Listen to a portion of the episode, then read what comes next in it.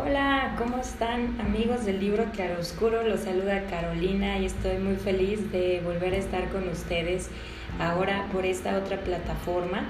que se llama Anchor o Anchor o como ustedes le quieran llamar, pero que eh, pues ahora es nuestra nueva casa de, post, de podcast y pues estamos muy contentos. Este va a ser mi primera grabación, así que si hay algunas fallas, por favor, dispénsenme y les prometo que la próxima ocasión ya estarán perfectamente bien pulidas. disculpen también el ruido de fondo, pero ya saben que aquí en la Torre Oscura siempre está en obra negra y entonces pues siempre está como que ese, ese sonido eh, de maquinaria, ¿no? Al, fondo. Ustedes ya lo identifican, entonces pues ya saben de qué estoy hablando. Pues vamos a retomar los libros los miércoles, no, no solo yo obviamente, pero este, para mí es retomar esto este miércoles, esta reseña, porque bueno, pues hubieron diferentes circunstancias que nos impidieron pues eh, darle la continuidad y entre esas pues cambiamos de plataforma y bueno, ustedes ya sabrán lo que sucede con ese tipo de cambios. Pero ya estamos de vuelta y en esta ocasión vamos a ver un libro que a mí me gustó muchísimo y que se los quiero recomendar y reseñar brevemente, esperando que ustedes quieran conseguirlo y leerlo, por supuesto. Este libro lo escribió Mikhail Bulgakov, quien es un ruso, en realidad es ucraniano, pero bueno, recordemos que en, en aquella, en, una época en que toda la Unión Soviética formaba, formaba de varios países y pues es más bien considerado ruso. Él nació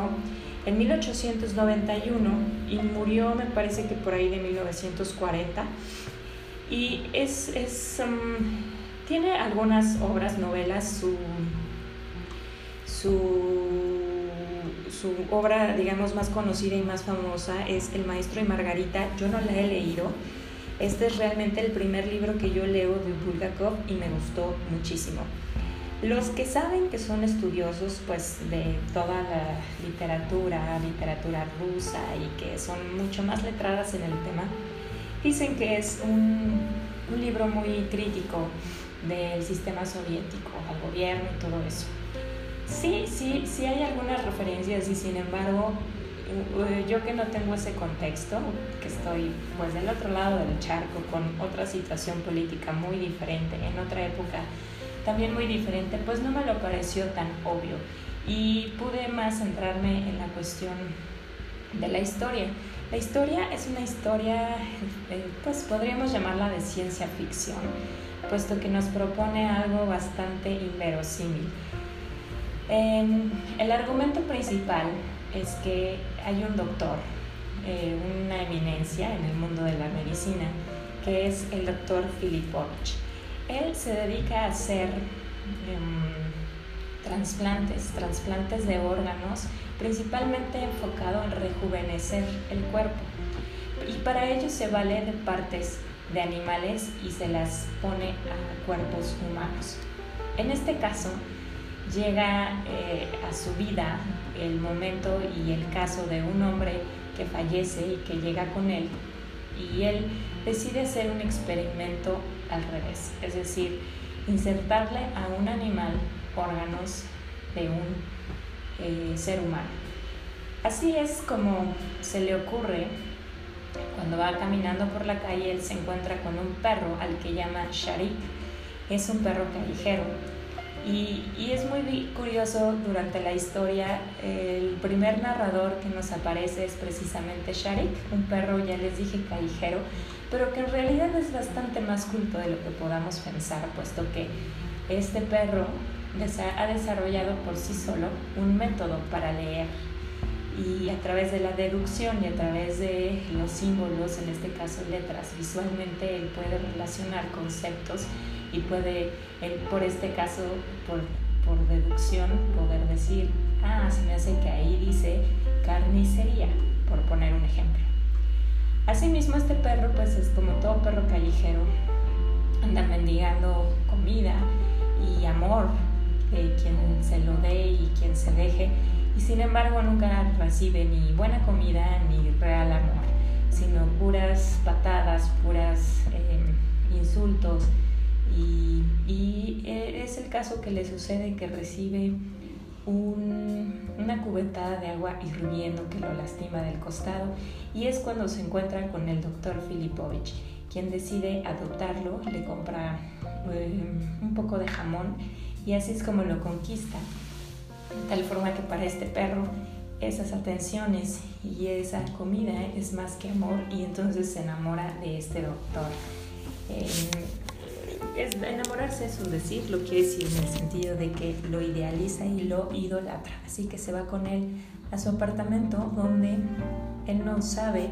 el destino que le espera, que en este caso es va a ser ingresado a cirugía y va a servir como un instrumento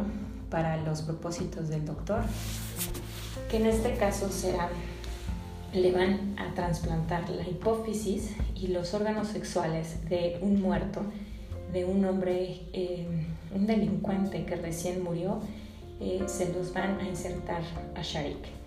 Y después de que Sharik nos, nos narra desde su perspectiva las cosas que él va viendo y las cosas que van sucediendo, después el libro nos cambia totalmente a un narrador em, omnisciente.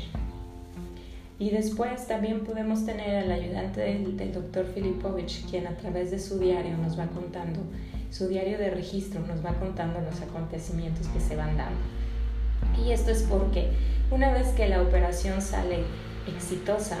a través del paso de los días y de las horas, pueden ir observando que el perro realmente se va convirtiendo en un ser humano con características eh, mixtas o híbridas en cuanto a que toma parte de la personalidad del hombre del cual se le implantaron sus órganos y al mismo tiempo también toma la propia personalidad que el perro ya traía con la información y la carga de información que tenía ya en su cerebro y ambas empiezan a compaginar, volviéndose un ser extraordinariamente desagradable. Se suscitan una serie de cosas y este hombre, si podríamos llamarlo así, se mete en circunstancias varias, muchas cómicas, muchas absurdas, muchas bastante desagradables y muchas que nos harán en realidad reflexionar acerca a veces de lo grotescos que somos los seres humanos y que realmente no solemos pensar en ello hasta que una situación tan absurda como esta se nos presenta en, en la mesa y entonces nos lo hace evidente.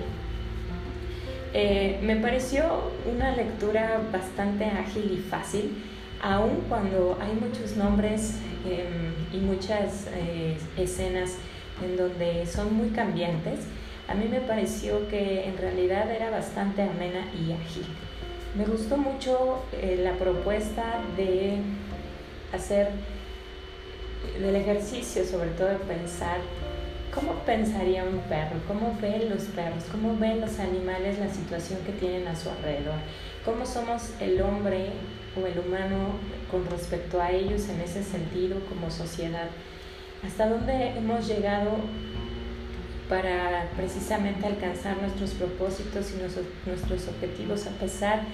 de otros seres que no son quizá pensantes o hablantes y que sí, sin embargo, están en nuestro entorno.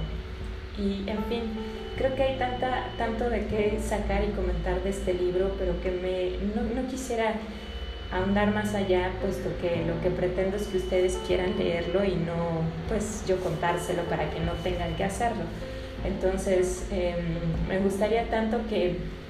pudieran acercar, acercarse a este libro, lo leyeran y ustedes mismos nos dieran sus comentarios. En cuanto a Mikhail Bulgakov, se dice mucho que él en su momento fue una de las personas eh, elegidas o cercanas de Stalin y pues siempre fue en realidad perseguido y sus escritos fueron realmente conservados en, en secreto precisamente por el escrutinio que tenía tan de cerca por la posición política y toda esta situación que se daba en la Unión Soviética. Y no fue hasta que, este, de hecho, esta obra se, se publicó cuando él ya había muerto. Su esposa lo, lo saca a la luz y es cuando pues el mundo conoce esta historia de Bulgakov que me parece realmente una buena historia. Yo tengo eh, una edición de Lectorum, es un libro pues realmente corto, es un cuento corto de escasas 188 páginas, pues de letra bastante grande que ustedes van a poder pues leer bastante ágil y además rápido. Yo creo que no se tomarán más de unos tres días quizá en hacerlo y que además van a disfrutar. Eh, se lo recomiendo mucho de todo corazón, espero que lo busquen, que lo lean y que pues nos hagan sus comentarios y pues que además les guste esta recomendación. Eh, nos escuchamos próximamente con otro libro, con otro autor, con otra gran historia. Gracias, saludos.